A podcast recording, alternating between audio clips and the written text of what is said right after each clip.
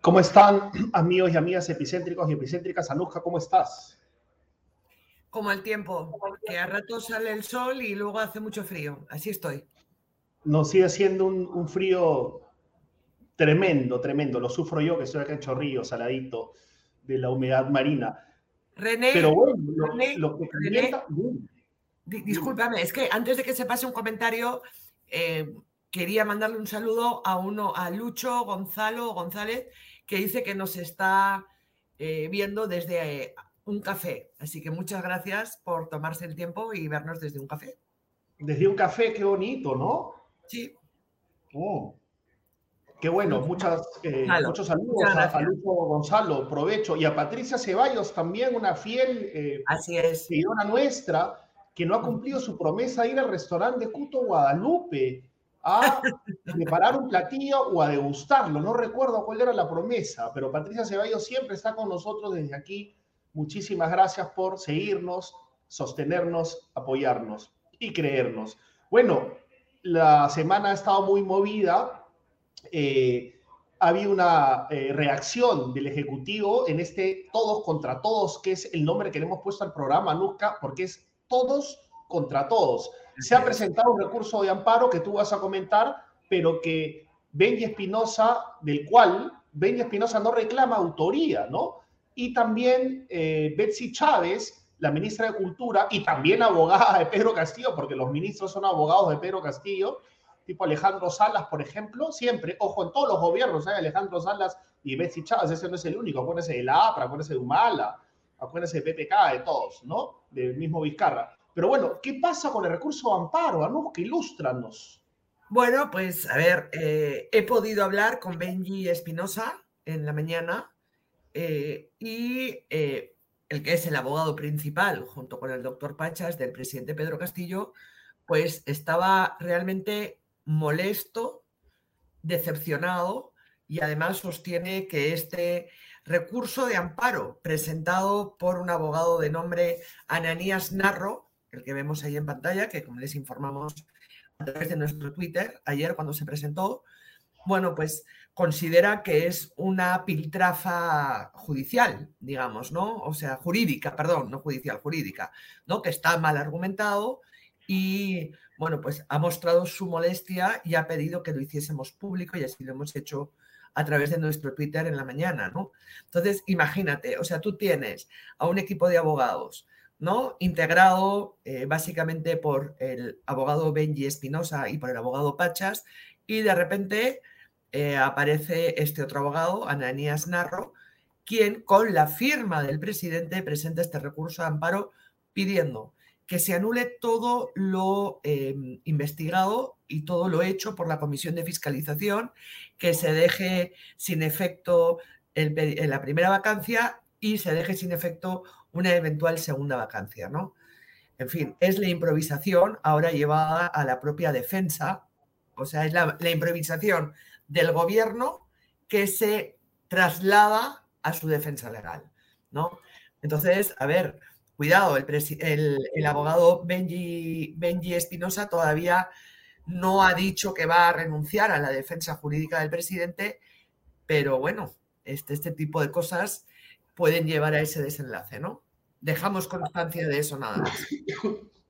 Así es, eh, pero siempre hay un personaje anónimo, ¿no? O sea, no siempre, pero muchas veces hay un personaje anónimo, Anuska, que interpone eh, estos recursos. Pero es que no ha sido así, no ha sido así, porque efectivamente un recurso de amparo no tiene por qué ser firmado por el, agraviado o presunto agraviado. Recordemos que, por ejemplo, eh, recursos de amparo también presentaron NNs a favor de Alberto Fujimori que no contaban ni con su firma ni con nada, pero no es el caso. Ya eh, está la firma del presidente y ha sido con el conocimiento y la aprobación del presidente que se ha presentado este recurso de amparo, sin habérselo comentado a los que son, digamos, sus abogados de cabecera Benji Espinosa. Al menos a Benji Espinosa no se le había comentado esto, no se le había pedido opinión y en fin, es un, le han hecho una, un, gol en su, propio, en su propio arco, ¿no? Ah, ah, no, claro, pero a, veces, pero a veces es al revés, pues a veces le hacen un gol al arco contrario. O sea, acuérdate, eh, por ejemplo, el que fue ministro de Defensa también presentó un recurso para bloquear la, la elección del defensor ¿no? de, un, de, un, cargo importante, los magistrados del TCE, o sea, en fin, el recurso de amparo puede ser presentado por cualquier ciudadano, ¿no? Pero bueno, hoy día tenemos, querida Nusca, eh, a Humberto Abanto, ¿no? Muchos nos critican que por qué invitamos a tales personajes, a tales otros, dependiendo de la orilla de los criticadores. De paso, eh, un autobombo mañana publicó una columna que se llama Todos somos sospechosos. Todos somos sospechosos, ¿no? Porque Cualquier cosa que digas, dime una cosa, Nusca, para oponerme, ¿no? Dime una cosa, Nusca, para sospechar de lo que me digas. Entonces, es importante escuchar a Humberto Abanto porque ha sido eh, bien eh, perturbador escuchar a la fiscal Marita Barreto, la encargada de la carpeta fiscal de organización criminal, decir ayer en una entrevista y el periodista no le replicó en absoluto, creo que no tenía idea de lo que le estaban diciendo, que demuestren su inocencia. Si se creen inocentes, demuestren su inocencia. Cuando el principio universal del derecho se enseña en el primer ciclo de derecho es todos, todo ser humano es inocente hasta que se demuestre lo contrario o hasta que se demuestre su culpabilidad. Y esto va para Alan, Keiko, Humala, Toledo, PPK, Castillo, todos, esto va para todos. Pero una cosa es cuando son presidentes en funciones y otra cosa es cuando ya no son presidentes en funciones, pero el principio universal es el mismo. Anuska, dale. Sí, quiero comentarte algo eh, que me he enterado hoy, que no sabía, respecto a esta desafortunada frase de la fiscal, eh, de la fiscal del equipo especial de los eh, de corrupción contra el poder, que dijo ayer en Canal N ¿no? de que no habían demostrado su inocencia. Al parecer hay una resolución... no, futuro, peor, que tendrían, que, que van a tener que demostrar su inocencia. Hay una resolución de la Corte Interamericana condenando al Estado peruano porque en una sentencia del caso CLAE, en los fundamentos de la sentencia, se dijo que era un socio de CLAE, no tengo el nombre exacto, eh, eh, eh, el, argumento que utilizó el, juez para sentenciarlo fue que no había demostrado su inocencia. Por esta frase, no haber demostrado su inocencia, la Corte Interamericana condenó al Estado peruano. Quiero decir, a veces una frase desafortunada como esta puede luego ser utilizada este, ante organismos internacionales. Por supuesto, no, e, es, gravísimo, es gravísimo. Y esto, repito, aplica para todos los casos. Y el punto es que lo dijo cuando Castillo es presidente y cuando Castillo es investigado. Si lo hubiera dicho mientras Alan era el investigado, mientras Keiko Fujimori era la investigada, Humal era el investigado, hubiésemos eh, reaccionado con el mismo estupor. Exactamente igual. Claro, pero Anuska es una fiscal superior. Es una fiscal aparentemente o en principio muy preparada, con una gran responsabilidad. No estamos diciendo que sea corrupta, que sea una mala funcionaria, pero en un trabajo privado, bueno, no en todos los trabajos privados, ¿no? Ahora vemos un montón de...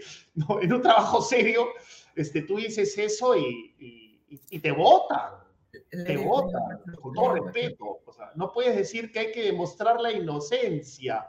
Eso es. Yo creo que fue, o sea, yo, yo creo que eso no, no desacredita para nada el, trabajo que está haciendo junto al equipo especial policial, pero una frase desafortunada puede tener muchas consecuencias. Y eh, legalmente, como es un todo contra todos, cualquier palabra que digas puede ser utilizada en tu contra. Y como repito, ya la Corte Interamericana este, condenó, ha condenado al Estado peruano por una resolución en la que se argumentaba eso, ¿no? Que tal persona, socio de CLAE, no había demostrado su inocencia. Toma, condena de la Corte Interamericana. Lo que dijo no está en ninguna resolución, pero, pero vamos, puede ser utilizado en tu contra, ¿no? vamos, o sea, es como, miren, miren quiénes me juzgan, personas que invierten los principios básicos. Le dan papaya, pues, le dan papaya. Le dan papaya, sin querer. Le, dan, eh, le dan papaya, sí, exacto, es tremendo. Ok, entonces vamos ya con eh, una nota de Elvira Ospina. Así la es. que explica una de las tantas cosas incomprensibles que están explica, eh, Son las proyecciones. Ayúdame, Anuska, por favor. Sí, lo que explica Clara, Clara Elvira, es, eh, a ver, ¿a dónde ha llegado esta mm, denuncia constitucional que ha hecho la fiscal de la Nación, ¿no? Es denuncia, no es acusación, porque justamente ese es el proceso que explica Clara Elvira, y luego cómo estarían las fuerzas y los votos que se requeriría en el caso de que la subcomisión de acusaciones constitucionales diga vamos adelante con esto. Vamos a ver la explicación, porque es un mundo de datos, cifras, normas. En fácil, Clara Elvira nos explica esto.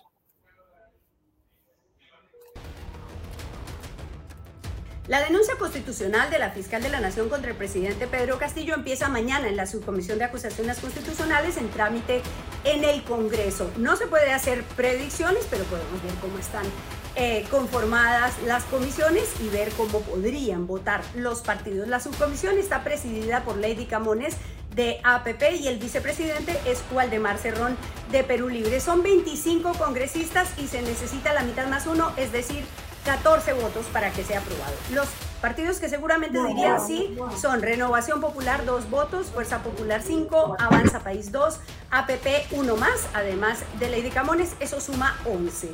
Los que probablemente voten no son Perú Libre, 2 más además de Cerrón, Perú Bicentenario 1, Bloque Magisterial 2, Cambio Democrático Juntos por el Perú 1, Perú Democrático 1, Integridad y Desarrollo 1, eso da 9 votos. La duda está en Acción Popular, que tiene tres integrantes, pero los tres están investigados en el llamado caso Los Niños y también qué, harán somos Perú y Podemos Perú, que tienen cada uno un integrante. Si se aprueba en la subcomisión de acusaciones constitucionales, pasa a la comisión permanente. Ahí son 32 congresistas, con lo cual la mitad más uno son 17. Necesitan 17 votos. ¿Cómo votarían?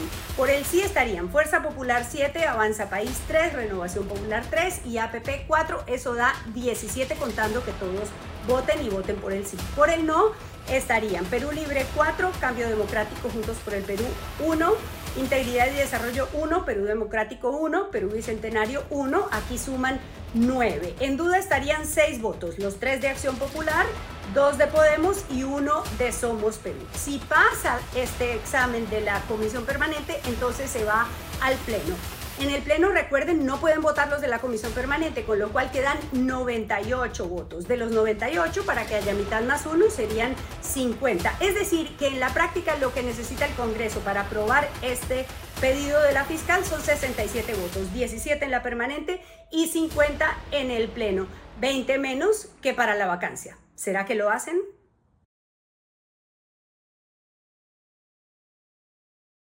Escucha. René, no se te escucha ahora. Sí. Es, es, complicado porque dicen que en realidad, y, los hemos escuchado juntos, Anuska, dicen que eh, los constitucionalistas eh, más eh, conservadores, digamos, dicen que la salida más saludable, más sana sería la vacancia, ¿no? Porque lo otro es ingeniería, una ingeniería jurídica complicada que podría ser combatida luego en el Tribunal Constitucional. En cambio, la vacancia no. Pero estamos en una situación, repito, muy compleja, muy compleja. Eh, Clara es una gran maestra, ¿no? Y lo he explicado hoy día Rafael Rey. ¿Sabes lo que me pone Rafael Rey en el Twitter? Me pone, ¿por qué no pensaste lo mismo? Comentando lo de Marita Barreto, ¿no?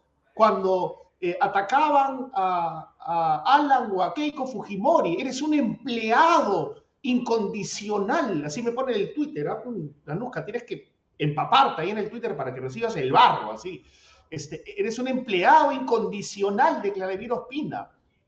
Y yo le tuve que responder, eh, eh, Rafael, este, empleado incondicional eres tú el fujiaprismo, hasta te ponen en el BCR este, de manera absolutamente inmerecida, ¿no? O sea, salud, y le dije, brindemos, eh, brinda, brinda solo con el pisco 7.9, Rafael, brinda solo con el pisco 7.9, ¿no? esa tremenda metida de pata, pero sí que pasa los anales de la historia política y de tragedias lamentables en el Perú. Por favor. Bueno, vamos ahora con, con Humberto todavía. Con Humberto, sí, está esperando el, el abogado constitucionalista y penalista Humberto Abanto. Muy buenas eh, noches, doctor Abanto. Muy buenas noches, Anuja. René, buenas noches. Muchas gracias por la invitación. ¿Cómo está, doctor? Gracias, gracias por, por, estar acá, porque realmente hacemos un esfuerzo. Usted sabe que hay barras bravas de, de, todos lados, ¿no? De todo pelaje hay barras bravas, ¿no? Gente que si invitamos a una persona, dicen, ¿por qué lo invitan? Y si invitamos a una persona eh, percibida como de otra orilla, también. Acá hay espacio para todos y usted es un abogado experto que conoce muy bien de estos procesos. Y si me permite, Anuska, quisiera hacer una primera pregunta eh, que, me está dando vueltas hace, hace tiempo al, doctor Abanto. Doctor, usted conoce los procesos, usted conoce al, al dedillo eh, los procesos, también las investigaciones fiscales. ¿A, qué hemos llegado? ¿A qué hemos llegado? Esto es todos contra todos. O sea, es realmente complicado entender. Eh, si me denuncias, yo te pongo otra denuncia. Eh, si es que estás investigado en la fiscalía, ya te considero culpable y retrocedamos el tiempo hasta hace varios años. ¿ah? ¿Qué reflexión le, suscita esta guerra jurídica? Porque empieza por, o sea, digamos, es una guerra política, pero se trasluce en lo, jurídico. René, vamos a, yo creo que estamos retornando a, al oscuro pasaje del 2018-2020, cuando se condenaba a la gente eh, con cualquier dato inicial. Y creo que es muy importante que todos vayamos recuperando la calma y miremos bien el procedimiento que estamos viviendo. Yo en primer lugar no he tenido ningún problema en señalar que en mi opinión el presidente de la República por el artículo 117 de la Constitución no puede ser siquiera investigado por causales distintas de las que están previstas en ese artículo. He sido claro en eso porque la constitución no es lo que a mí me gusta o me disgusta con el presidente de turno. La constitución es lo que es todo el tiempo. Y en ese aspecto, el hecho es que se hizo una diferenciación entre investigación y acusación, que para mí es artificiosa en la medida en que el juez Checkley fue muy claro en señalar que vencido el plazo de las diligencias preliminares de investigación, nunca se iba a poder formalizar el proceso o la investigación preparatoria hasta que venciera el mandato del señor Castillo. Entonces estamos en una situación muy peculiar porque nos encontramos en las diligencias preliminares de investigación que bajo la doctrina de la Corte Suprema se nutre de lo que se llama la sospecha inicial simple. O sea, ni siquiera hemos podido alcanzar la sospecha reveladora en términos técnicos, por lo menos desde la doctrina de la Suprema Corte. Y si es que se hubiera alcanzado, no podemos pasar el valladar de la formalización porque no se puede acusar al presidente. Pero ya tenemos una denuncia constitucional hecha por la fiscal de la Nación que, eh, digamos, desata una tormenta jurídico-política que debemos expectar con serenidad, más que con esta reacción febril también del otro lado de responder con denuncias cuando tendría que responder con explicaciones claras y concretas. Ahora, ahora eh, doctor, lo que pasa es que, y, creo que lo hemos conversado en, la tele, o sea, reflexionemos hasta las, las prisiones preventivas también, porque a ver, a ver, retrocedamos, ¿no? Las prisiones preventivas que todos aplaudían, ¿no? Dependiendo quién era el, preso de turno, ¿no? Y, este, y, esto, ¿a qué lo ato? Lo ato a, a unas declaraciones lamentables lamentables de la fiscal Marita Barreto, contra quien no tenemos nada en contra y le deseamos lo mejor en su investigación, que dice que tienen que demostrar su inocencia. Y usted sabe que eso es una inversión, o sea, ha invertido un principio de derecho básico. Imagínese a fiscal Vela y al fiscal Pérez diciendo eso cuando usted defendía a procesados por ellos o, o investigados por ellos. No, a ver, es una frase infeliz, pero que además marca de alguna manera lo que ha sido la actuación del Ministerio Público en este último tiempo. y me refiero por último tiempo a los años corridos del 2018 hasta aquí. Ahora, lo más importante a tener en cuenta en este caso es que esa mediatización, esa, esa, esa publicitación desesperada que busca el Ministerio Público, que se ha vuelto costumbre, tiene que cesar. Y tiene que cesar porque justamente lleva a estas situaciones en las que se producen declaraciones desafortunadas, inoportunas, que pueden manchar el proceso de manera irreversible. Fíjese, el Perú ya ha sido condenado no una vez, sino varias veces, últimamente, la más cercana, el año 2020, en el caso Segarra Marín contra Perú, porque un tribunal declaró que el procesado no había aportado prueba que desvirtuara o, o estableciera meridianamente su inocencia. O sea, no es una novedad que en el Perú se piense de esa manera. La doctora Barreto es la primera en decirlo, lo han dicho tribunales. Y la Corte Interamericana nos ha llamado la atención por eso. Y nos ha condenado. Entonces, lo que sí creo que ya es oportuno, y aquí voy a marcar un asunto que para mí eh, se les está escapando a ustedes, es, tiene que retornar el proceso penal a la reserva que el legislador le estableció. Eso que hemos visto de las, de las imágenes del señor Marrufo, creo que es detenido, mostrado, mostrado descalzo con un chaleco de, detenido. Esa, eso, discúlpenme, la, información ha venido de ustedes, pero, pero esa, esa provisión de información destinada a estigmatizar al procesado, porque no es responsabilidad de los periodistas. Aquí la responsabilidad de, de mantener la, la reserva del proceso es de los fiscales y de la policía, pero fundamentalmente el fiscal que dirige. Cuando se hace este tipo de, actuaciones que ofenden la presunción de inocencia, el Tribunal Constitucional tiene una sentencia clarísima prohibiendo este tipo de exhibiciones. Entonces, si tenemos una fiscal que dice una cosa así y por otro lado publica imágenes de este tipo que estigmatizan a los investigados, uno tiene que empezar a pedirle por favor al Ministerio Público que se calme. Esta no es una competencia publicitaria. Esto es algo muy serio. Es un proceso penal en el que se está jugando la libertad de personas. Ahora, ahora, perdón que, perdón que intervenga. Em, al hilo de, lo, de, su, de su argumento, ¿qué hace un ministerio público cuando em, supuestamente hay un presidente con todo el poder que obstaculiza la justicia, cuando hay un Congreso que, como aparece en la propia denuncia constitucional, parecería que no solo eh, trata de mantenerse, de mantener el sueldo a final de mes, sino que también ha transado, ha transado con el Ejecutivo, ¿cierto? Entonces, eh, no hay separación de poderes. Presuntamente hay un presidente que no respeta la separación de poderes. ¿Cómo un fiscal o un grupo de fiscales y policías hacen valer sus fueros y hacen valer sus investigaciones eh, para defenderlas. Fíjese, esa es la ecuación, Anuska, más difícil de resolver. Pero para eso, para despejarla, yo no puedo volar las reglas de la matemática. Y la matemática constitucional, por decirlo de algún modo, es el respeto de los derechos fundamentales. Cuando el Ministerio Público cree que tiene que violar derechos fundamentales para cumplir con su función, estamos en una situación de peligro todos, no solamente los investigados en este caso, porque, en el, porque la, el abuso, la arbitrariedad cunde como la gangrena. Tan pronto toma una parte como terminará tomando toda todo el cuerpo. Entonces, ¿qué es lo que tiene que hacer? Fíjense, el Ministerio Público no es inerme.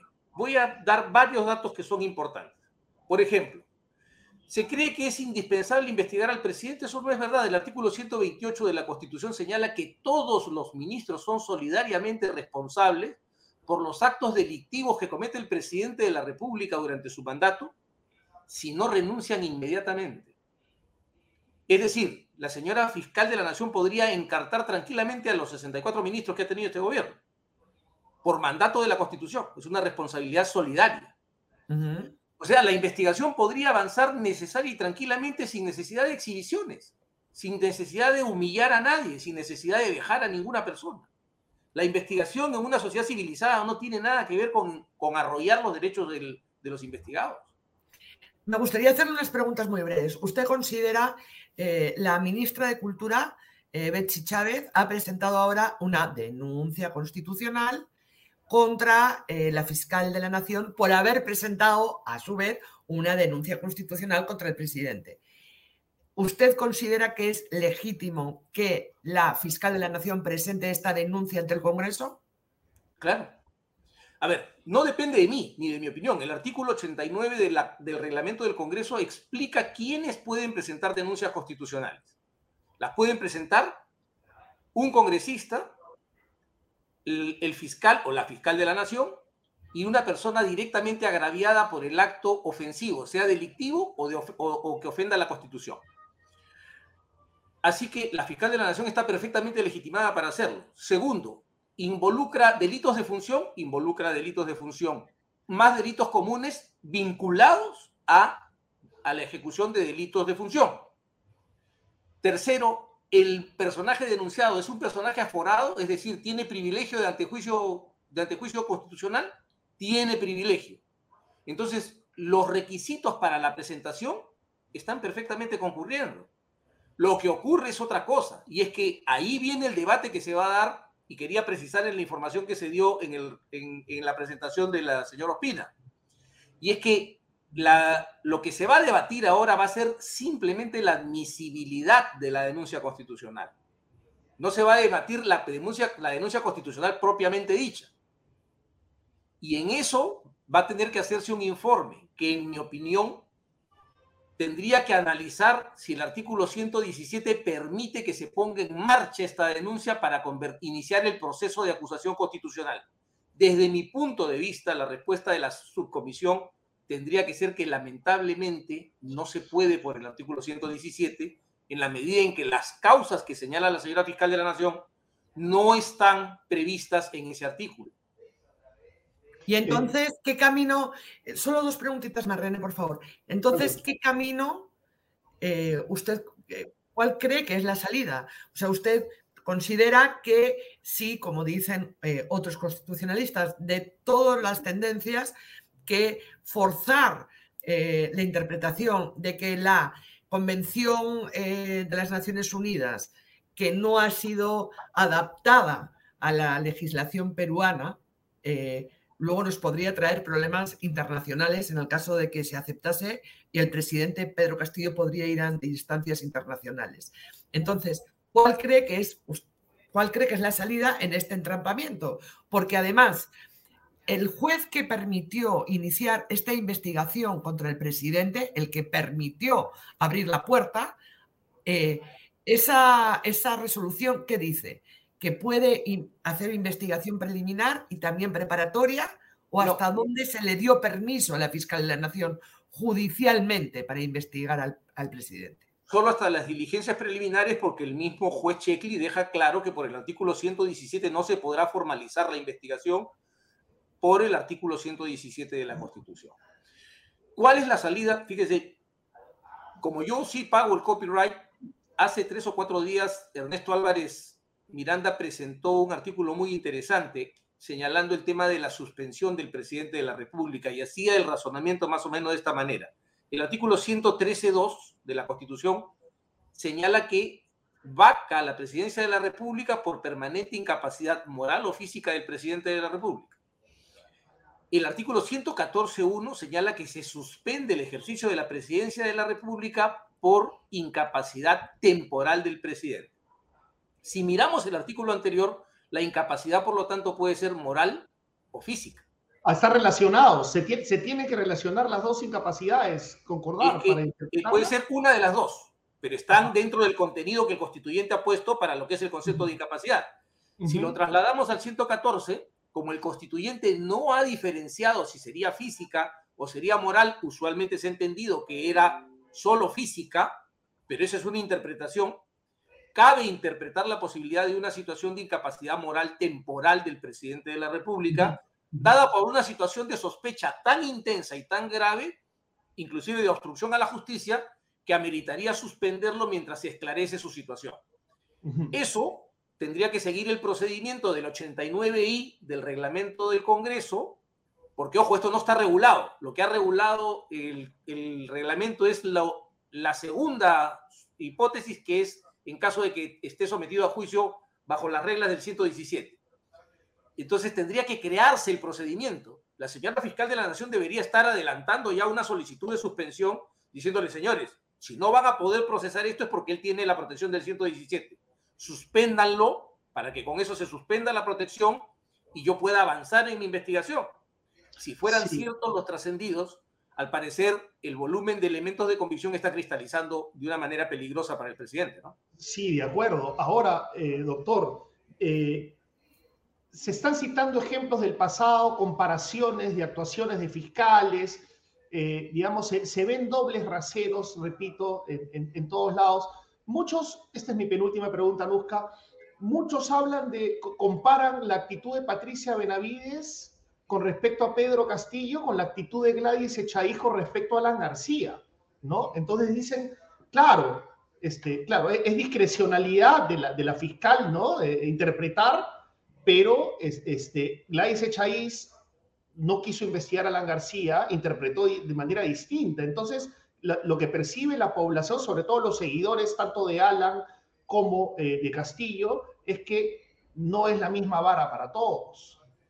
No, fíjese, fíjese René, a la, la fiscal de la Nación, cuando estuvo Toledo, archivó una, unas denuncias. Claro. O sea, en el caso de Alan García ocurrió lo mismo. Sí. En el caso de Ollanta Humala ocurrió lo mismo. También. En el caso de Martín Vizcarra, o de Pedro, de, Pedro Pablo Cuchichi ocurrió lo mismo y en el caso de Martín Vizcarra no. también. Sí, porque se abrió y se suspendió, es decir, no hubo nada. Ya. Okay. ¿Ya? Entonces, sí. Por eso, han, sido, los expresidentes han sido beneficiados, no solo Alan García, me acuerdo de Alan García por su prominencia y también porque Gladys de Chaís está vigente políticamente pero todos los anteriores presidentes han sido beneficiados con una interpretación distinta. Es que esta cláusula nunca se ha discutido. esta cláusula es idéntica a la que existía en la Carta de 1979 e igual a la, a la que estaba en la Carta de 1933. Nunca nadie ha puesto en tela de juicio esto. Entonces, y por eso es que en enero de este año yo me permití adelantar diciendo lo que hay que hacer es reformar el 117 para volver al modelo fundacional de la República Peruana, del presidente responsable de todos sus actos. Así de sencillo. Esta protección monárquica para mí no tiene ninguna razón de ser. Claro, lo que pasa es que lo que pasa es que en el Congreso parece que tampoco tienen mucha intención los partidos políticos de reformar de reformar el 117, porque como todos tienen aspiraciones a ocupar el sillón presidencial, reformar el 117 implica que todos eh, sean pacibles de ser investigados. Y, y, esto es peligroso también, Anuska, pero quería, quería terminar este, eh, hablando de los colaboradores eficaces, doctor. O sea, a ver, eh, cito otra vez eh, los casos de Alan García, de Vizcarra y también ahora de Castillo, los más recientes, ¿no? que se diferencian además del de Toledo, que es el más claro. En ninguno de los casos que he mencionado, la plata se ha demostrado que ha llegado a una cuenta o al bolsillo de los investigados, en ninguno de los casos. Entonces, ¿cómo se hace para cerrar? O sea, ¿cómo van a demostrar que la plata llegó a Vizcarra por el testimonio de un colaborador eficaz, que la plata, bueno, eh, que en paz descanse el señor Alan García, ya se extinguió la causa penal, pero que la plata llegó a, Castillo eh, si es que no hay una cuenta bancaria y, en realidad es como que yo diga, yo le di a Nusca 50 mil soles para que no entrevista al doctor Abanto. Ya yo lo digo, pues, yo lo dije, y ya le abro una investigación, una carpeta fiscal. Es que ahí viene el talento del investigador, porque el dinero, como el agua, siempre deja un cauce y es posible seguirlo. Entonces, lo, el problema está en que se precipitan y yo sí voy a mantenerme en la misma posición de siempre. La declaración de un colaborador eficaz para mí no significa nada más que aire exhalado a través de las cuerdas vocales, eh, mientras no venga resguardado de otros datos objetivos que permitan corroborar ese dicho. Yo en eso no voy a cambiar, no va a ser por el señor Castillo que yo termine contradiciéndome como si fuera un idiota. Eso no lo voy a hacer. ¿Ok? Entonces, el punto es sencillo. La señora fiscal de la Nación sí ha reunido un cuerpo interesante de elementos que la llevan a una sospecha bastante, mucho más intensa que la que tuvo al comenzar su investigación. Las reglas, como están planteadas, no le permiten actuar con facilidad, pero hay alternativas que no pasan por inventar la reforma de la Constitución a la manera que se le ocurre a quien quiera. La reforma de la Constitución está prevista en el artículo 206 y en el artículo 57 cuando se trata de tratados internacionales. Nada de eso ha ocurrido con la convención, con las dos convenciones que se citan, ni con la interamericana ni con la de las Naciones Unidas. Entonces, cuando me dicen a mí que van a aplicar el control de convencionalidad, se olvidan que el control de convencionalidad tiene tres elementos mínimos. Un tratado autoejecutivo, que no es el caso de estas dos convenciones, un órgano de control del, tratado, que no existe en, en estas dos convenciones, y tres, un cuerpo interpretativo producido por este órgano de control que pueda servir como instrumento, de, como parámetro de validez. Entonces, ¿cómo va a ser? ¿Quién va a ser entonces aquí el control de convencionalidad? ¿El juez nacional? ¿El juez nacional va a ser juez supremo del instrumento internacional? Claro. Eso es un disparate, pues. Es, interesante, interesante ese punto de vista. Doctor Abanto, muchísimas gracias por estar con nosotros. Muchísimas gracias. Ya, lo invitaremos a otro lado. Es interesante que estamos en manos de abogados, todos. Todos estamos en manos de abogados. Qué miedo, qué miedo. ¿Ah? muchas gracias. Muchas gracias. ¿ah? miedo. Los abogados dan más miedo que los periodistas, ¿ah? No sé. Gracias, doctor. Muy amables. Ya no, ya no podemos sonreír porque después nos sacan una foto. Están sonriendo con Avanto. Bueno, Qué horror, pues, ¿no? Este, me da igual. Lo que no me da igual es que a esta hora me entra un hambre terrible. A esta hora me entra un hambre que no puedo comer. Necesito yogur. Necesito yogur. Vamos a dale. Auspicio. Comienza tu día contigo, con el yogur natural y balanceado de Tigo. Solo frutas frescas, mieles y algarrobinas que se derriten en tu boca, especialmente seleccionadas para ti. En el cuidado de tu alimentación, Tigo está contigo. Tus días siempre son mejores con yogur Tigo. Tigo, naturalmente bueno. Qué rico, ¿ah? Qué rico es que me provoca el durazno. Yo, a ver si, no sé, a ver si un día me regalas unos duraznos o melocotones. En España. Yo, yo te regalo, te los, dejo así en la puerta de tu casa, así unos duraznos te dejo.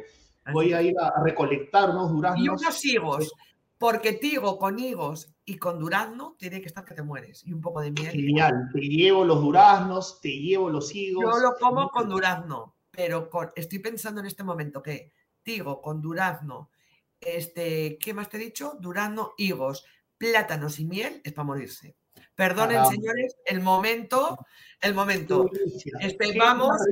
Yo quería, contarte que Pierre Medina ah, nos está proponiendo un nombre eh, que se llama Renusca. ¿Qué tal? Renusca. Pues que no me hace gracia, pero bueno, si quiere llamarnos Bueno, pues está tratando de congraciarnos, pues Anuja, no seas, no seas. Pues me preguntas mi opinión, pues te la digo.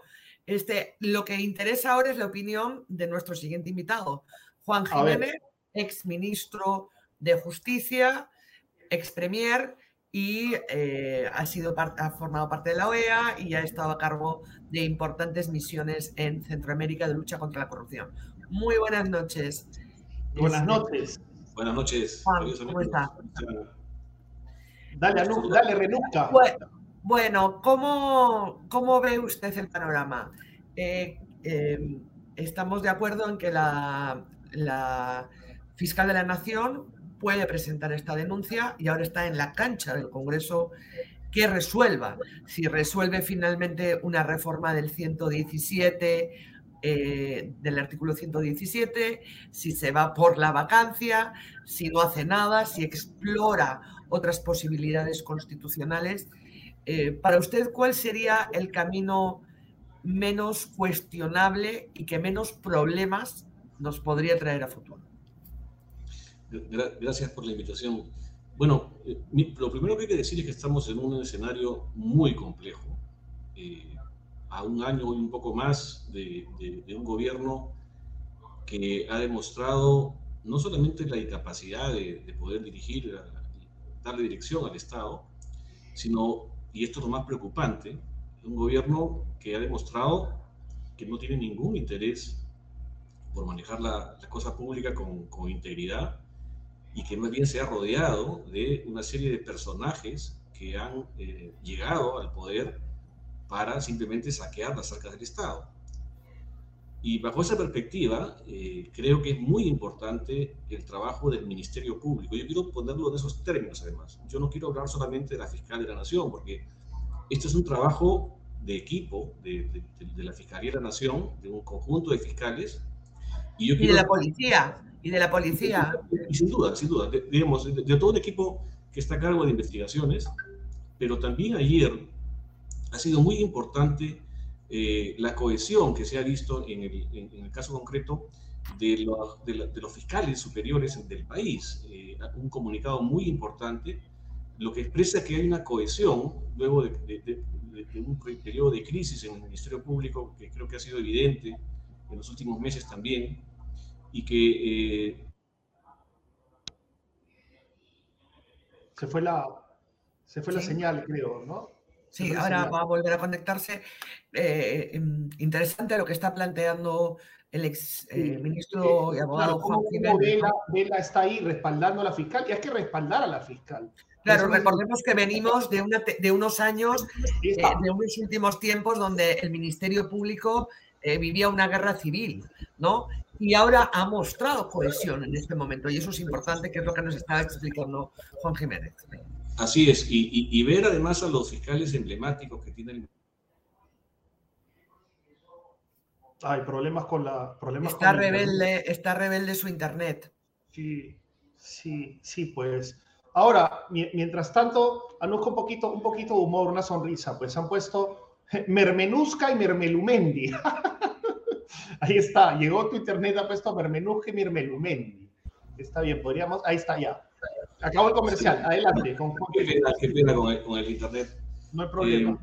Eh, eh, y, creo que, que, estamos en un escenario en donde no, no, no, es opción no hacer nada, ¿no? No es opción no hacer nada. La fiscal eh, o la denuncia del Ministerio Público, de la Fiscalía de la Nación, en este caso, ha, digamos, transferido al Congreso de la República la necesidad de una actuación en el marco de la lucha contra la corrupción, ¿no es cierto? Y de esa perspectiva, eh, la fiscal ha planteado que se tome una decisión a partir de la Convención de Naciones Unidas contra la Corrupción, eh, que tiene un, artículo muy importante que está vinculado a la, a la, no impunidad, es decir, al compromiso de los estados por investigar y sancionar casos de corrupción, incluidos a los personajes que se llaman aforados, es decir, los altos funcionarios que usualmente en los estados, en, nuestros países, usualmente no son enjuiciados, son los famosos delincuentes de cuello blanco, ¿no es cierto?, que no tienen eh, y que no son sometidos a la justicia. Entonces, esta directriz que tiene la Convención de Naciones Unidas contra la Corrupción es un aspecto que está invocando el Ministerio Público precisamente para que el Congreso de la República pueda accionar y evitar impunidad en este caso, porque lo que se ha encontrado en esta investigación que ha efectuado el Ministerio Público son hechos gravísimos, ¿no?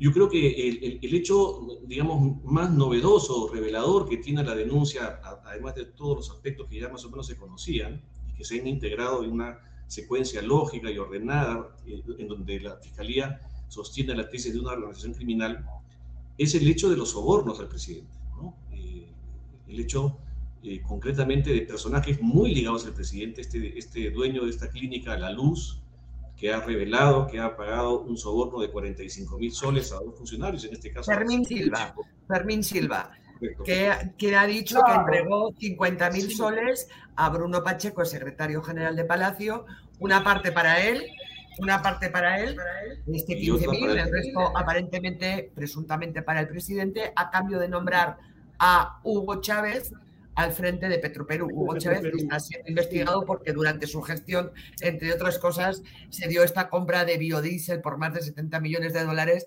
donde era una trafa del principio, de, una trafa de principio a fin. Claro. Este, sí, tiene, sí es verdad, es verdad, eh, tiene problemas de internet. Hay que agradecerle al, ahí está el señor, eh, el doctor Jiménez. Sí, sí. Eh, Y, entonces, eh, entonces, para, terminar esta idea, entonces, entonces el problema que tenemos es que son hechos muy graves que requieren que, que, el Congreso de la República haga algo. Y Anuska estuvo dando un poco todas las rutas que existen. La, Fiscalía no ha planteado eh, una solución política. La, Fiscalía lo que ha hecho es ha revelado una serie de hechos criminales que requieren una investigación, que requieren además que eh, se tome una decisión importante y que esto va para allá, eh, que el Congreso lo decida, desde la vacancia presidencial hasta la, hasta la posibilidad de la acusación vinculado al artículo 117. Esto lo que está provocando, y eso es muy sano para el país, es un gran debate nacional. Y creo que eh, lo, que, lo que se llama la democracia deliberativa es lo que tiene que ponerse en este momento en cuestión. No se trata de apresurarnos, no se trata de, de, sacar los votos por delante, sino que efectivamente se puede iniciar un gran debate nacional sobre cuáles son las salidas de esta crisis. Y yo creo que realmente... Y futuro también, ¿no? Para que sirva futuro. Y para que sirva futuro también. Sin duda, y yo creo que esto tiene que, que, tener eh, implicancias más allá, digamos, de la decisión de si el presidente se va o no se va, sino que fundamentalmente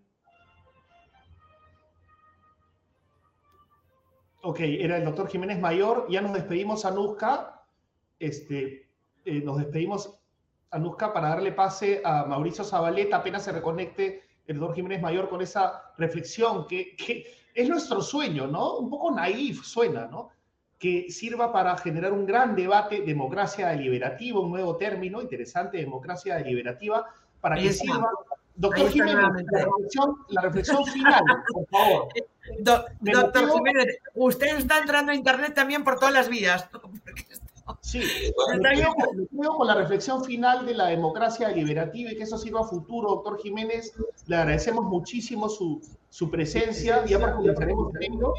Suena naif, ¿no? Esto de, de, gran debate, pero es lo que se tiene que hacer, porque la constitución, sea la que sea, en este caso la del 93, tiene que ser para que vivamos una manera organizada. Sin duda, y hay que además felicitar a, a los fiscales porque están demostrando eh, un compromiso con el país, un compromiso contra la impunidad. Se están enfrentando al hombre más poderoso del país a un, y a un grupo muy poderoso y hay una serie de eventos que demuestran un acoso político contra el Ministerio Público que no veíamos hace más de 20 años. Creo que eso es muy grave lo que está ocurriendo en el país. Los, los partidos políticos, políticos, ministros, el presidente del Consejo de Ministros hoy día ha estado furioso hablando contra la, contra la, la Fiscalía y creo que eso no es sano. La democracia está en este momento en cuestión Felizmente la Comisión Interamericana ha estado en Lima y ha visto eh, este acoso político directo contra el Ministerio Público que está eh, haciendo el gobierno y eso es muy grave y ojalá que existan muchos, muchas alertas sobre esta, forma irregular de actuación política que está haciendo el Poder Ejecutivo, afectando a, un órgano constitucional como el Ministerio Público. Muchísimas gracias, Juan Jiménez. Gracias por Cualquier otro momento volvemos a, invitarlo. Este... Haremos la señal. bueno, no se preocupe, que con esos problemas de señal. Gracias, señor Jiménez. Muchísimas gracias, como siempre. Hasta pronto. Buenas noches. Mira lo que tengo acá, Nusca. ¿Qué dice? Así es. ¿Qué dice? Coaliciones de independientes. Esos son los partidos políticos, pues. Coaliciones de independientes. Así es. Reglas no escritas de la política peruana, coaliciones independientes. Bueno, Belaunde decía, no, Belaunde no. Tausen decía que Acción Popular era una federación de independientes. Esto tiene que ver con los verdaderos intereses que hay detrás de los partidos políticos. Este libro ha sido escrito por Mauricio Zabaleta, publicado por el Instituto de Estudios Peruanos. Y realmente lo van a escuchar hablar. O sea, disculpen que, sea tan, tan lisonjero, pero es, es muy claro, Mauricio Zabaleta, es muy claro y nos va a ayudar a, desentrañarnos un poco eh, respecto a lo que estamos viviendo, Anuska. Es, es increíble toda esta guerra fiscal, eh, ¿no? Estos todos contra todos, repito, el programa es todos contra todos, ¿no? Todos contra todos. Ahí está Mauricio Zabaleta, muchas gracias por estar con nosotros. Estaba haciendo el cherry de tu libro, no porque te tengamos como invitado, sino porque, caramba, es un... Todas las personas eh, inteligentes y eh, educadas han tenido el privilegio de educarse, que nos ayudan a desentrañarnos, son bienvenidas. Son bienvenidas, Mauricio. Muchas gracias por, por estar con nosotros. No, gracias por la invitación. Es un gusto volver a estar con ustedes.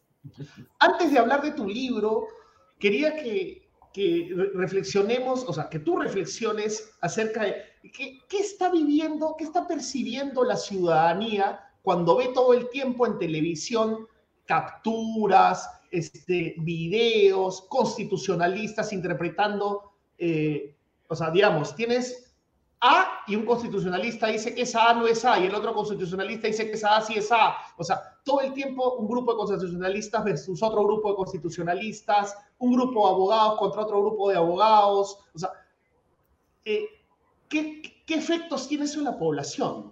Todo, todo este ¿cómo llamaríamos? Todo, todo este, esta crispación jurídico, política, judicial, policial, social. Y lo que yo te diría es que la política ha desaparecido en el Perú, ¿no? Si básicamente lo que estamos haciendo es cuestionando entre expertos constitucionales cuál es la correcta interpretación de una convención que ha firmado el Perú en algún momento y que el artículo X eh, hace que el artículo Y funcione de tal manera o de, al revés, pues ya ha desaparecido la política en el Perú. ¿no? La, política en el sentido de que exista al menos una discusión mínimamente programática de hacia dónde vamos. Esta discusión es del día, ¿no? Y vinculada directamente a quién ostenta el poder. Eso es lo que estamos discutiendo. Y eso es lo que estamos discutiendo hace ya varios años en el Perú. O sea, vivimos el día a día pensando en quién debe ejercer el poder y si es que lo está ejerciendo de manera legítima.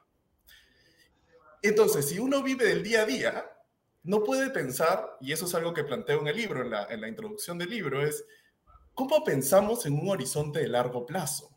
Los políticos peruanos, y también eso es una de las cosas que digo en la introducción del libro, que yo creo que los políticos en el Perú ya prácticamente han desaparecido, ¿no? Eh, no nos plantean un horizonte ni siquiera medio. ¿Hacia dónde vamos? ¿Qué debemos, ¿Cómo debemos avanzar como sociedad? ¿Qué políticas debemos atender con urgencia? Hemos tenido una pandemia hace poco, estamos saliendo recién de la pandemia, donde han muerto más de 200.000 peruanos. ¿Quién está hablando de la reforma del sistema de salud? De la integración de un sistema que está colapsado, fragmentado, que se han identificado cuáles son los problemas. Ha muerto un montón de gente, pero estamos discutiendo si el artículo 117 es taxativo o no es taxativo. Entiendo, por supuesto, que la presidencia de Castillo es insostenible, pero Castillo será un pie de página en la historia del Perú. Claro, pero pero el, digamos, el objetivo mayor, si se quiere, para buena parte es, ya, saquemos a Castillo después discutimos todo lo que Mauricio Zabalete está planteando. Bueno, es que si es así, nos preocupamos por lo, por lo inmediato, pero no por lo importante, ¿no? Eh, a ver, Castillo es más que una, la consecuencia de nuestros problemas, es más un síntoma de nuestros problemas, ¿no? Es un candidato oportunista, que lo que él no quería ser presidente del Perú, creo que es algo importante tener en cuenta cuando hablamos de, Pedro Castillo, ¿no? Él, lo que, su intención y la intención de Perú Libre, cuando lo, lo fichan, me gusta hacer esta analogía, eh, eh, digamos, de fichaje, ¿no? Cuando lo llaman a Perú Libre, ¿cuál es el objetivo que ellos tienen? Pasar la valla electoral. Ni Vladimir Cerrón, ni Pedro Castillo mismo pensaban que podía llegar a la presidencia de la República. Por una serie de cosas que tenemos que ir analizando, los politólogos estamos en deuda sobre por qué ciertos candidatos surgen en algunos momentos. Pedro Castillo terminó ganando la presidencia del Perú sin tener ni una peregrina idea de qué hacer con el poder. Llega al poder sin experiencia política, sin partido, sin ideas. ¿Qué es lo que hace? una persona que además ha estado alejada completamente de los círculos de poder y que se le ofrece inmediatamente, ¿no? Beneficios selectivos por su apoyo en ciertas cosas. Lo que hace es lo que hacen muchos, muchas autoridades en el Perú, lamentablemente, que es pensar en sus intereses y lucrar del poder que tienen, porque es básicamente la única manera en la que pueden enriquecerse. Y eso me, cuesta a mí muchísimo decirlo. Por, eso llamas, por eso llamas a tu libro Coalición de Independientes, a los partidos políticos, coaliciones de independientes. Sí, es por eso. Es, una de las cosas que hay que decir es que ese libro es una segunda edición. El libro originalmente fue publicado en 2014 y habla centralmente de política regional. Y lo que argumento es que un partido tiene que tener un mínimo horizonte de mediano plazo, aunque sea, que sus miembros se mantengan, ¿no? Es un grupo de políticos que buscan el poder, pero tiene que haber continuidad. Y tiene que haber continuidad en una misma etiqueta. No es que la elección del 2000 me presento con un nombre y la elección del 2005 me presento con otro. Tiene que haber continuidad en la etiqueta y en las personas. Si no tienes eso, que es lo que pasa en el Perú, las etiquetas cambian y sobre todo las personas cambian, ¿no? Es tienes otro tipo de vehículo electoral, no un partido, sino coaliciones de independientes. Y las coaliciones de independientes no tienen objetivos, nuevamente, de mediano o largo plazo. Son contratos transitorios hechos con el objetivo de pasar las elecciones. La propia estructura electoral es útil para eso. Y, Mauricio, a ver, frente a esta situación, ¿sí? De coaliciones de independientes, esto lo íbamos arrastrando, pero vamos de Guatemala a Guatepeor, pandemia, crisis económica, crisis política, ya esto parece que no da más y al final va a reventar y a los extremos o con un antisistema a un extremo o al otro. Pero nuevamente, ¿qué puede hacer la calle, la gente? ¿Qué podemos hacer? Porque por un lado están partidos o sea, vemos ¿no? esta, esta figura presidencial este, que según la Constitución no se puede eh, eh, procesar eh, ni acusar, haga lo que haga durante su mandato. Ya tenemos ese tope ahí. Pero por el otro lado tenemos un Congreso que ahora está mirando una salida a, esa cuestión, pero que se niega a fiscalizar a los partidos políticos. Por ejemplo, el dinero el, apoyo estatal que tienen, la subvención pública que reciben los partidos, precisamente para constituir partidos. Nadie fiscaliza si utilizan, utilizan los partidos los millones del dinero de todos que se les da supuestamente para crear cuadros, estabilidad, eh, ¿no? O sea, y no lo quieren regular. Y no lo quieren regular. Entonces, frente a un Congreso que no se quiere regular, frente a un ejecutivo que no tiene ni pies ni revés, con graves indicios y que además no hace gestión. ¿Qué hacemos los ciudadanos frente a esto? Porque la gente se echa las manos a la cabeza diciendo, oye, pero hay apatía, ¿no? Oye, nadie sale, nadie critica. Claro, porque no sabemos qué hacer. ¿Se puede hacer algo desde la sociedad civil? Creo que sí. ¿Qué es qué? Creo que se puede hacer algo, en el sentido de que, a ver, pensando específicamente en el, en el problema en que estamos ahora inmediato de la presidencia de alguien que claramente no tiene interés en gobernar y que los indicios son muy fuertes en los que se ha enriquecido con su cargo público. Bueno, yo lo que creo es que más allá de las iniciativas de la fiscal de la nación y de las interpretaciones que se tienen que hacer de la derivada de X y de Y, yo creo que la manera más democrática en la que un presidente sale, ¿no? Antes de su determinar su mandato constitucional es a través de la movilización. Si realmente la población está en contra de la presidencia de Pedro Castillo, pues tiene que manifestarlo en la calle. No, pero también en contra de un Congreso Mauricio, que según las investigaciones no hay seis niños, hay aparentemente 12 niños solo en Acción Popular, pero parece una guardería, porque hay niños dispersos por todos los partidos y que además es un Congreso que no ha querido plantearse de adelanto de elecciones para no perder su curul y que además es un Congreso que no se quiere regular y no quiere que nadie fiscalice el dinero, los dineros que todos les damos para que funcionen. Entonces, ¿cómo nos movilizamos frente a los dos poderes que, nos, que no nos están llevando a ningún lado? ¿Cómo hacemos eso?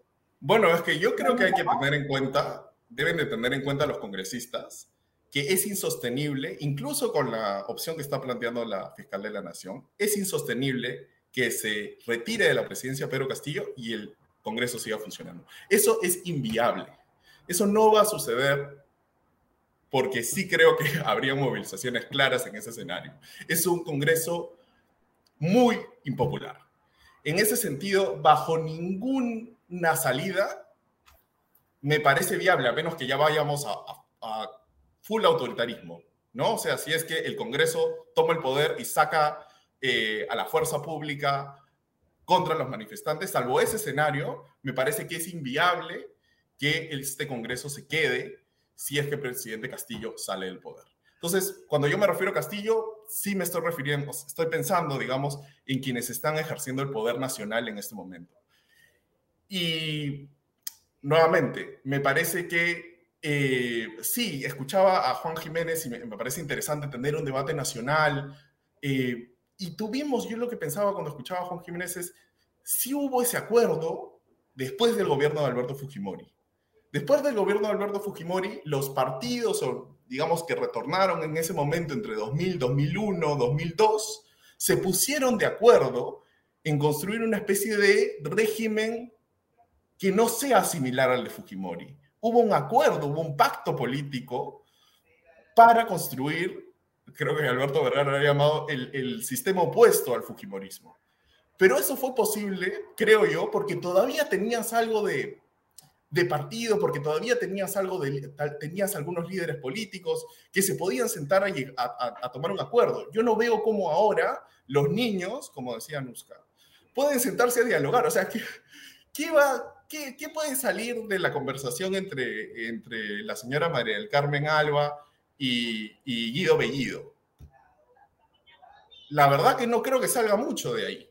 ¿no? Entonces, una, por eso decía, en el corto plazo, si queremos sacar a estos políticos que están en el, poder, creo que la mejor salida es la, la manifestación pública. Segundo, y eso es algo que digo en el libro de manera muy clara, ¿no? Que se vayan todos no va a solucionar nada. O no va a solucionar nada real en el sistema. La siguiente elección que venga van a venir políticos bien parecidos a Pedro Castillo y a los 130 congresistas. Bueno, hay que salvar algunos. Pero básicamente vamos a seguir reproduciendo el mismo tipo de políticos. Entonces, ¿cuál es mi solución? Yo sé que es un poco de... A ver, esa es la, clave. A ver, ¿cuál, es, la, ¿cuál es la receta? ¿Qué harías tú si, o sea, escribe la, hoja de ruta, por favor, Mauricio, sí, para, para terminar? Es que lo que pasa es que no la tengo. Y eso lo digo claramente en el libro, porque creo que el análisis tiene que ser realista y tener muy en claro dos cosas. Una, los problemas que tenemos de representación no vienen de nuestro diseño institucional, vienen centralmente de que tenemos una atrofia en la sociedad civil y en los partidos políticos, es decir, en la sociedad civil y en la sociedad política. ¿Quiénes son los políticos o los posibles políticos que podrían reemplazar a estos que están aquí? No, no los tenemos.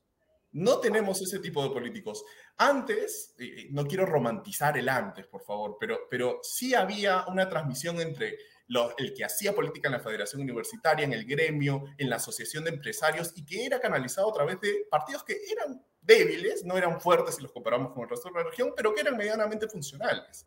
Entonces, el PPC eh, canalizaba, en algún momento alguien lo caracterizó como un partido subgerente, ¿no?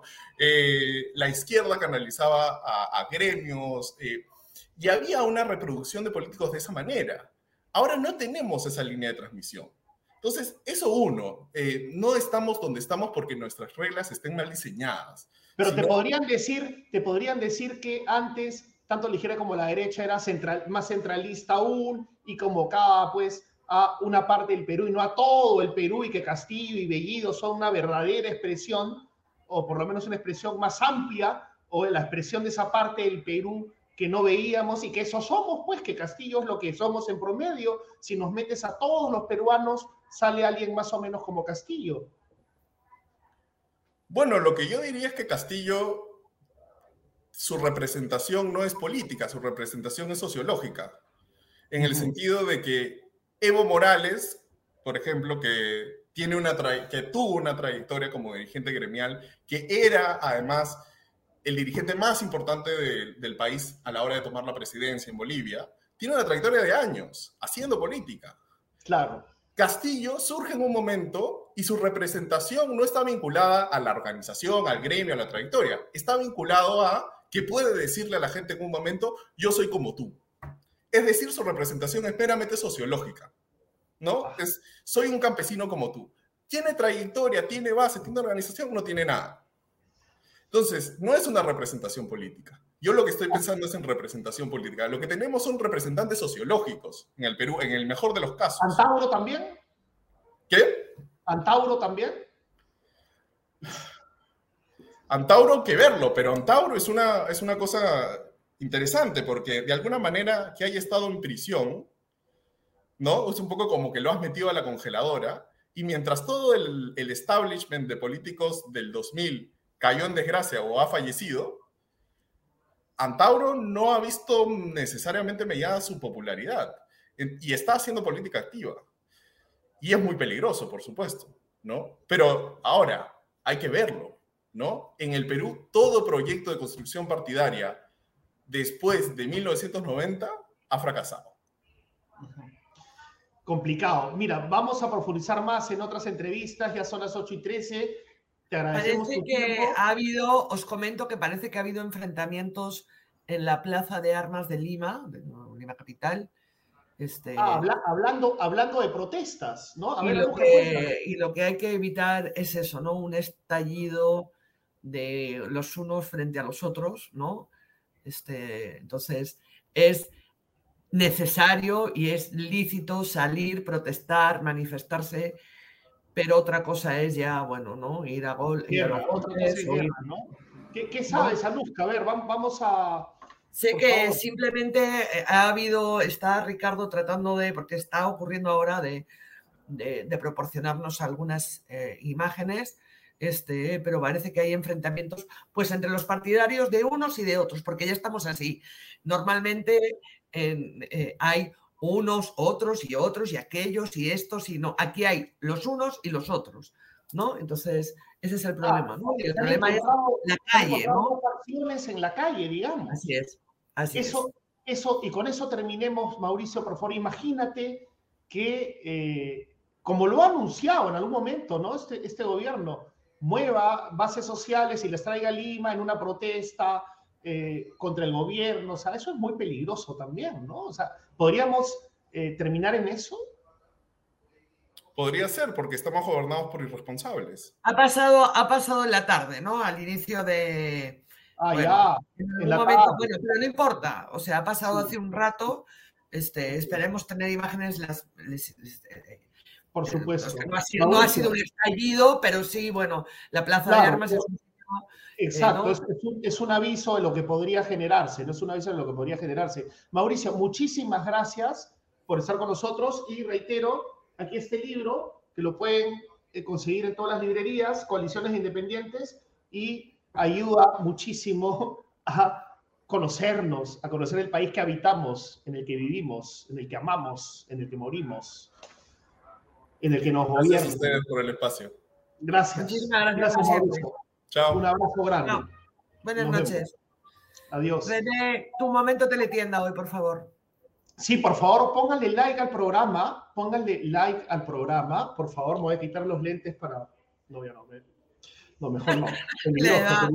Perdón, no nos podemos ir todavía. ¿Cómo nos íbamos no, no, no, todavía, pues. Todavía. Vamos, con un auspiciador que nos, nos plantea un mundo mejor, un mundo que existe también. ¿ah? También existe este mundo también. Por favor, vamos. a ver, que nuestra coalición de independientes del Switcher se ponga las pilas, por favor. Ahí está.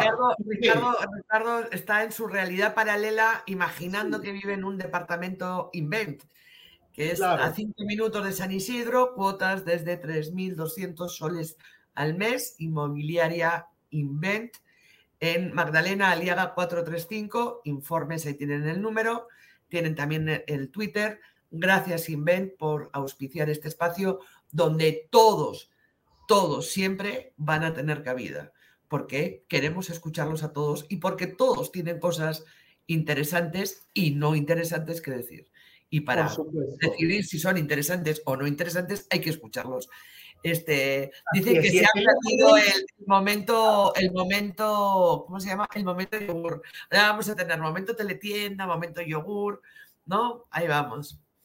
Muy bien. Bueno, vamos, con, el, ah, con, el, teléfono ganador. Eh, vamos, para que me odien, para que me odien más, todavía oxitocina, perita en dulce, todos. A ver, 955-101-558 y a mi fan, internet, ¿cómo se llama mi fan? Este, internet, ahí está. Eh, ahí tienen el QR eh, para que se suscriban y el QR para el YAPE y por favor pónganle like, oxitocina, por favor, que, me encanta oxitocina, me encanta. Ahí hemos conversado en Twitter alguna vez. Este, no conozco quién es, pero me encanta el nombre. Perita en Dulce, también Cinética, unos nombres sensacionales, caray. Llegó tu internet, ahí está. Ahí, llegó tu internet. Perfecto. Llegó tu internet. Gracias. vamos a ver 101 558 955 101 558, los queremos muchísimo a todos. Y sobre todo a Carlos CF, que dice, a mí nunca me mencionan. Pues, pues mire, o mira. Hay que mencionarlo. a, Pierre Pierre el creador, el creador de Renuzca, ¿no? Y es algo que yo me quejo públicamente y yo trato de... bueno, René, es que parece que a ti te encanta. Entonces, que a ti te encanta lo de Renusca, pues, pues venga, ya. Si quieres, nos hacemos una camiseta, porque ya la he repetido 40 veces. Me encanta lo de Renusca, me encanta que se tomen el trabajo, qué lindo, qué, o sea, qué, qué lindo, ¿no? Ese es tu público. Bueno, yo quiero, yo quiero agradecer a Llegó tu Internet las amables palabras que ha tenido durante todo el programa. ¿A quién? Estén, eh, a, una cuenta que es Llevó tu Internet. Este, gracias por las amables palabras que ha tenido durante toda la transmisión. Estén, eh, por favor. Mermenusca. Un momento. Este. Em, a, ver. a ver, sigan conectados a, Epicentro, no dejan de pasar cosas. Eh, acusación, denuncia constitucional por parte de la fiscal de la Nación, de ahí, este, la, ministra de Cultura, Betsy Chávez, le ha presentado otra denuncia constitucional a la fiscal de la Nación, recurso de amparo presentado por un abogado no reconocido por el abogado del presidente. De ahí, la, también, nuevamente, Betsy Chávez ha pedido al Jurado Nacional de Elecciones que inhabilite a la fiscal de la Nación y esto, señores, no para. La pelota está ahora en el Congreso pero también los ciudadanos tenemos mucho que decir. Este, bueno, y luego, bueno, eso sí, mostrar nuestro apoyo este, a todos como periodistas por esa conferencia de prensa a la que no se permitió entrar, no se nos permitió entrar a los medios nacionales, ¿no? Sin libertad de prensa no hay democracia, ¿no? Eh, muchísimas gracias.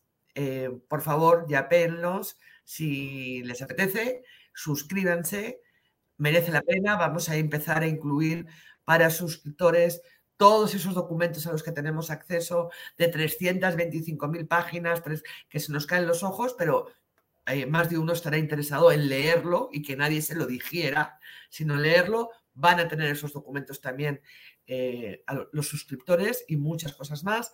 Y ya saben, al 955 101 558 seguiremos informándoles como siempre. Muchísimas gracias. Muchísimas gracias, Anuska. Me voy con tu voz de cuento. Imaginaba mientras hablabas que me estabas contando un cuento, ¿no? Tú sabes que ¿De terror?